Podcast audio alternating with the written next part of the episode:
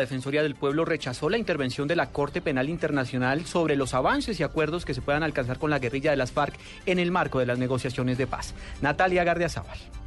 En un fuerte pronunciamiento, el defensor del pueblo Jorge Armando Talora arremetió contra la Corte Penal Internacional y aseguró que este organismo debería velar por la paz y no irse en contra del proceso de paz que se adelanta en Colombia. Las tribunales internacionales se hicieron para mantener la paz en las regiones, la paz en el mundo. Luego no entiendo cómo un tribunal de esa talla y de esa naturaleza, en lugar de estar generando una política y unos pronunciamientos para obtener la paz, sus pronunciamientos van en contravía del proceso de paz. Lo que están es buscando el proceso de paz. El defensor aseguró que las opiniones de la Corte Penal Internacional frente al proceso de paz que se adelanta con las FARC van en contravía de lo que se está negociando. Natalia Gardea Sábal, Blue Radio.